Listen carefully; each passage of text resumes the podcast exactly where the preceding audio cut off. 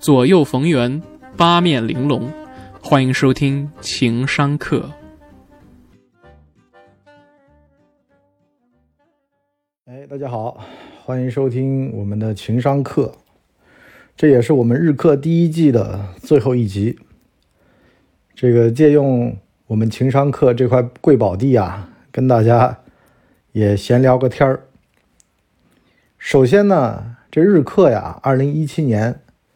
年底的时候开张的，在此之前呢，一直是这个对口节目啊，就是大家有捧哏有逗哏有逗哏儿 啊，你看到现在嘴皮子都不利索呢，也快四年了啊，三年多吧，一季节目先把它给收了，为什么呢？因为啊，这个第二季得扬帆起航，你总得留个好彩头吧，是吧？这一季。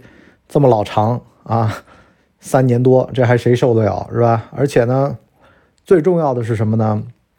我们现在要开启一个新的提前听模式，做这个不来钱，但是呢，我们也学视频网站啊，让付费用户 得到过超前的体验。您付费的，你提前能听到两三天的节目啊；您不付费的，您等着，反正都不亏。那么今天呢，这个情商课呀，啊，我们就趁着这个东风啊，这聊个什么东西呢？就是啊，这个各自扫门前雪这事儿啊，由何说起呢？这个演员三啊，王自健呢表现不错，但是呢，最近呢就是恶评如潮。为什么呢？他一演员嘛，你好好演戏你不行，你不香吗？开始呢。干导演的事儿，觉得李胜这儿戏少了，觉得呢这个孙坚那边呢这个戏不对，自个儿呢上头改啊改剧本改戏。其实啊这在演戏行当里面是最忌讳的。早年啊这个宋丹丹就有戏霸的恶名，就为了什么呢？就是因为改别人的台词和剧本。你一个演员嘛，你最好就碰自个儿的东西，你别动别人的这个饭碗。别动别人的戏份，别人的戏多戏少跟你没关系。这个救世主情怀一上啊，你这人就会觉得自个儿特悲情，就会觉得自个儿特伟大啊。你顺了吧，你觉得自个儿特伟大；你不顺了吧，你觉得自个儿特悲情。你这个人啊，永远是处于两极，不能在中间待着。所以呢，他去演这个海边的曼彻斯特这个戏的时候呢，就发现了这么个问题。其他的俩人啊，表现都很正常，而且呢，都是很好，戏都很出彩。就因为他自个儿改了这个戏啊，他求好心切。他为什么改戏呢？初衷是好的。这个世界上啊，就怕初衷好的这种事儿在发生啊。就我打着为了这个世界，为了你变得更好的旗号呢，在那儿好心办坏事儿，其实就相当于作恶了。本来呢，你想啊，三个人对手戏。啊，这戏呢，非常的出彩，出出彩，完事儿呢就啊，每个人呢都能够各自表现他的能耐。那幸亏呢是这场戏呢，也就他自个儿表现不好，他改戏改了半天，自个儿戏没改好，完事儿呢让那两个人凸凸显出来了。可是话话回过来说呀，为什么我劝你就管好自己，不要去碰他人的那个部分啊？实际上，这种救世主情怀在我们生活当中常见。我最近啊，特别喜欢看中纪委的这些纪录片啊，他们拍的特别优秀。为什么呢？这是个人性的窗口。话说啊，有一个副省级的领导啊，为官呢早年也是非常的清廉。我觉得这故事讲起来有点像林彪啊，都是革命的好同志。可是呢，临老临老了呢，他这儿子都不成器。中间呢，他这儿子呀，由于这个缺乏父亲的陪伴啊，这个当官嘛，啊，今儿个待一段一个地方，明儿个待一个那个地方，你反正到处跑啊。如果说做到那种厅局级啊，那就是地级市的市长嘛。如果是省部级的话，那就是在省会待着。反正呢，你这小孩你读书你总不能一直让他跑来跑去吧？完事儿呢，就变成了一个居住地，一个工作地，两头跑。小孩没照顾好，小孩没管好。这个母亲的角色吧，有的时候也挺尴尬啊，特别是这种高级干部啊、知识分子家庭，对小孩呢，有的时候啊就容易缺乏手段。你比如说，只动嘴不动手，那就容易小孩在这个骄横这个事儿上面就容易出问题。而且呢，有些大院的出身的这个小伙伴跟我讲啊，说原先在大院里面啊，这个大家都住一块，和和气气的。家里面呢，什么司机呀、啊，什么勤卫员啊，啊，但是没这么高级啊，但是呢，秘书总是有的啊，都是和颜悦色的啊，什么话都是不哄不骗啊，都是非常认真、严肃、紧张的啊，抬着说的，就哄他是吧？所以呢，这小子呢养成了娇惯之气，青春期的时候拿着菜刀跟他老子干。哎，你说啊，这老头啊人挺好啊，官越当越大，可是临到退休了呢。往下一看，这俩儿子不成器，娇惯坏了嘛，读书呢读不成，啊，学业呢荒废，那自己呢也快到年龄该到站了，一咬牙一跺脚，来吧，啊，给俩安排安排吧，啊，俩不是读书不行吗？那搞工程总行吧？倒个手的事儿啊，你就算不会算账，啊，我把这个项目给那个老板，那老板。预计他能挣两个亿，你分两千万给我儿子，行不行？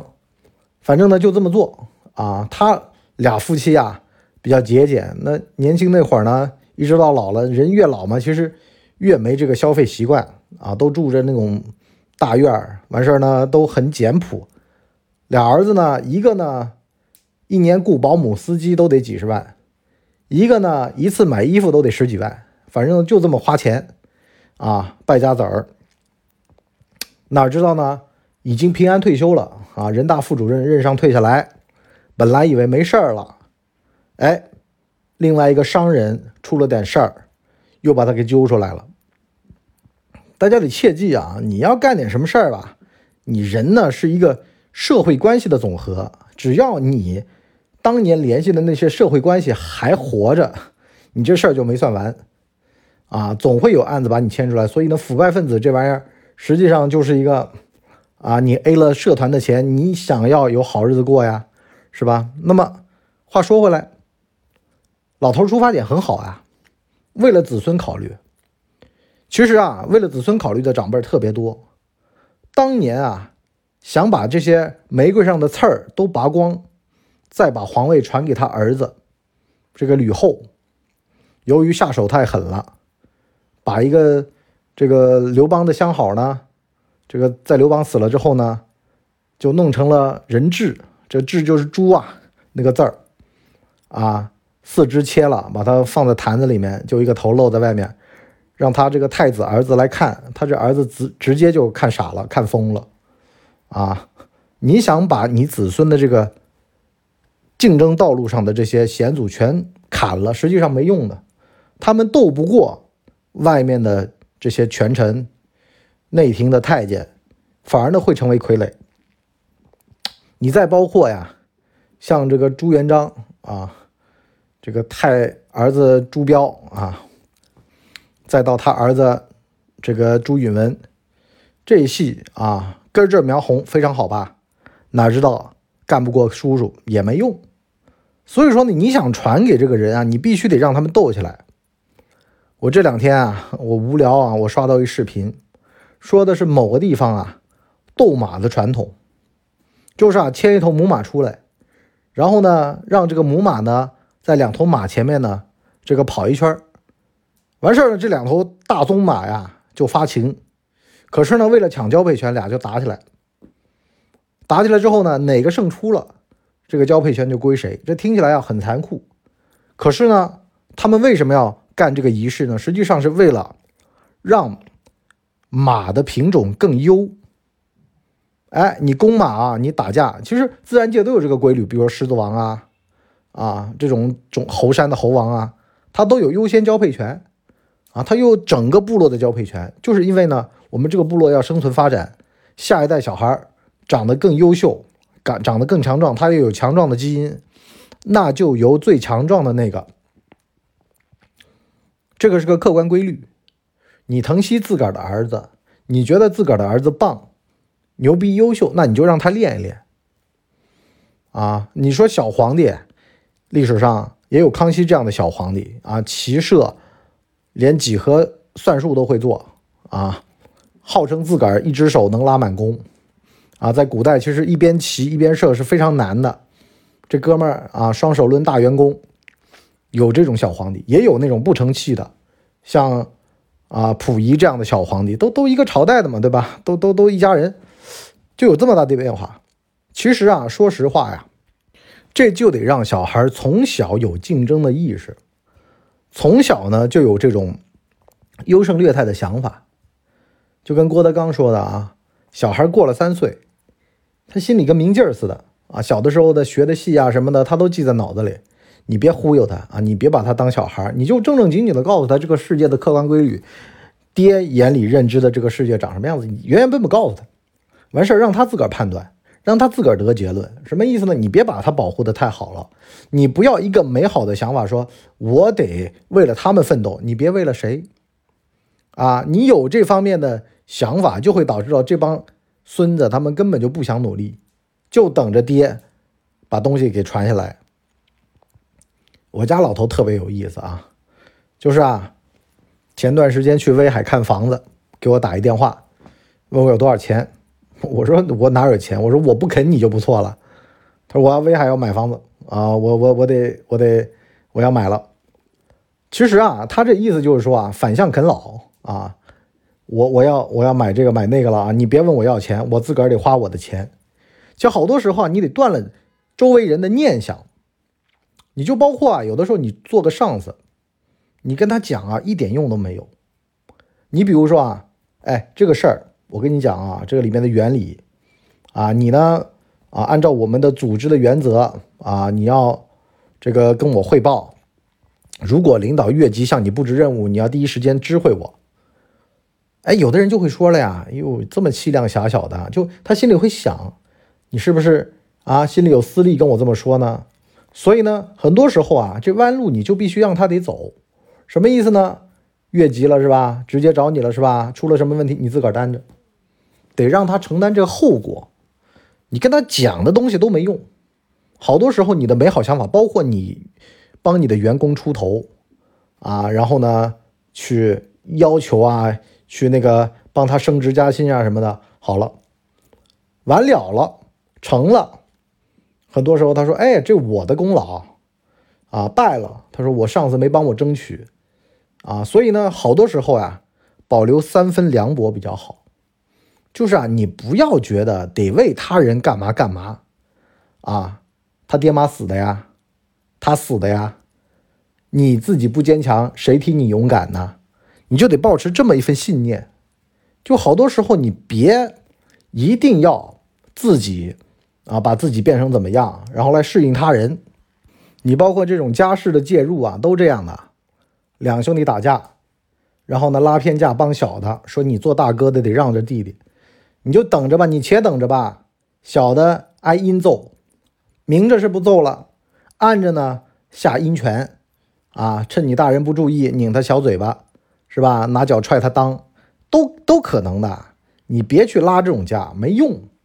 就好多事儿啊，宁愿看它发生，只要在安全的范围内啊，就让他斗着吧。俩小孩斗心眼儿，斗来斗去的挺好的。他会内斗了，他才能外斗。内斗都不内行，你别。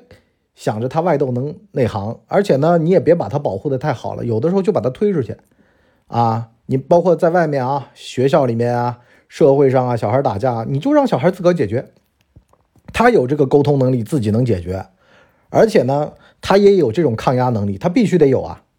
你想啊，这种以后碰上的复杂的事儿多了呀，都得自个儿处理。你就包括前几天他老师说这个卷没交。我说你跟你老师据理力争，东西已经给他了，啊，调监控也好，干嘛也好，他呢这个惴惴不安的。我说你自个儿的这个权益啊，自己去争取，就都一样的。你就包括像我爹妈啊，有的时候我我娘就是也比较那种脸皮薄型的啊，跟人家店里面啊买点东西，东西不好不好意思说什么的。我说我给他出头，出了个半天头，好了，对方一个电话打过来，跟他讲。这个这个李女士啊啊，什么你当时这个买的东西有意见啊？我说没有。完事呢，就给我回了个电话啊，文先生，这个当事人说没有，啊，气得我真的是啊，你知道吧？那不那不要不要的，就是说你帮人出头，你得先搞清楚他到底有没有这个决心啊。只要他还带着这份面子，还觉得自己的这个社会的身份重要，那他就会否认。那最后你是白替他挨了这个枪，还得不到什么啊？对吧？所以说呢，有的时候在他眼里，如果不重要的事儿，你也别替他出这个头，你让他碰得头破血流再说啊。只要是在那个能够承担这些危险、承担这些后果的情况之下，你估量一下啊，这个事儿就让他去了啊。就像我有的时候就说嘛，该挨骗也得挨骗。最近不是这个资本市场很火吗？什么买股票、买基金的啊？我劝了半天都没用。后来呢，我就说啊。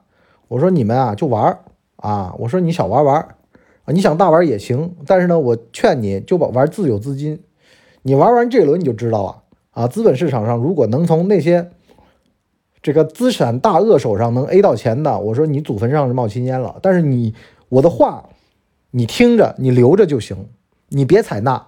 你一旦采纳了，我拦拦着你发财了啊！就包括有的人都已经详细到什么呢？叫人家报个股了。我说你别给人报个股，你报了个股啊，最后啊是人家挣了钱了，说自个儿能耐强；人家亏了钱了，就说你报个股的这个水平差，是吧？你你落不着好。这些人就是韭菜啊！你你不割，还有人割呢，且有人割着呢。像这种业务上的不知好歹也多见啊，就包括你说你这东西不行，他问你一句，你这为什么觉得我这不行？你是不是对我有意见？我原先啊我都否认，我说我对你没意见。你这东西真的客观上，凭什么啊？以后呢我就知道了，我就聪明了。人家说，哎，我这为什么不行？我说，我看你不爽。他马上就明白了，他知道了自己这态度有问题啊！你学就学，你不学拉倒。你他妈什么态度啊？是吧？完事儿呢，他就马上反应过来了啊！回去好好反省。其实有的时候这种好歹啊，实际上是什么呢？你越给他脸，他越不知好歹；你越为他着想，你越共情啊。他越觉得说自个儿没错，啊，应该是你对我有意见、有想法，你反倒一张嘴，你说我就对你有意见了，怎么了？他想想，哎呦，是我态度问题，哎呀，不好意思，文叔啊，不好意思，是吧？这明摆着的，好多时候吧，就这么个东西，啊，你敬他一尺啊，他敬他他他就蹬鼻子上脸，他就来，这是人性，啊，你就只能说往后撤一撤，退一退，等他真明白了，等他真肚子饿了，他吃他吃的真香。吃完了，他嘴巴一抹，他说：“这叫乾隆白菜吧？啊，这叫翡翠白玉汤吧？你看皇上都这么贱，是吧？你好好的给他吃吃，他不要吃，那偏偏是逃难路上肚子饿了，完事儿了给你还命个名，还觉得这玩意儿好，你看是吧？小吃店里面墙上都是乾隆的这种故事，所以呢，这个人啊，无需共情啊，你不用太替他人着想，让现实碰了他的壁啊，让让他呢才反应过来，你说的都对就行了。”啊，让现实教训他，你别用嘴巴教训他，嘴巴教训没用。而且呢，你越为他着想啊，他就越躺躺着赖着，完事呢就让你拉着他往前走。啊，人性就如此。好了，我们今天上半集就先聊到这里，下半集呢跟大家讲讲啊，如何把这种已经养成了依赖习惯的人给掰回来。啊，就好多时候你包括那个贪官啊，你包括下属，有的都已经躺倒了，怎么办？你这个东西又不能换啊，你说。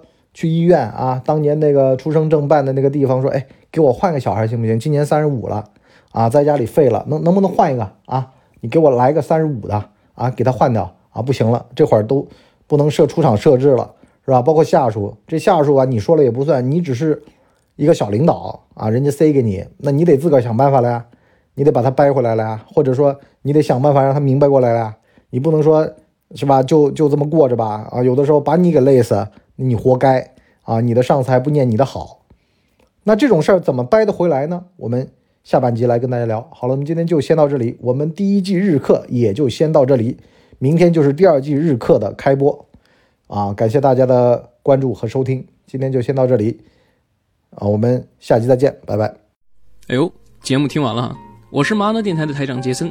欢迎大家添加干嘛电台官方微信，微信 ID 是文博小号的全拼，加入我们的社群，一起交流成长吧。干嘛电台扫清你人生路上的所有坑。付费订阅，请关注微信订阅号“干嘛播客”。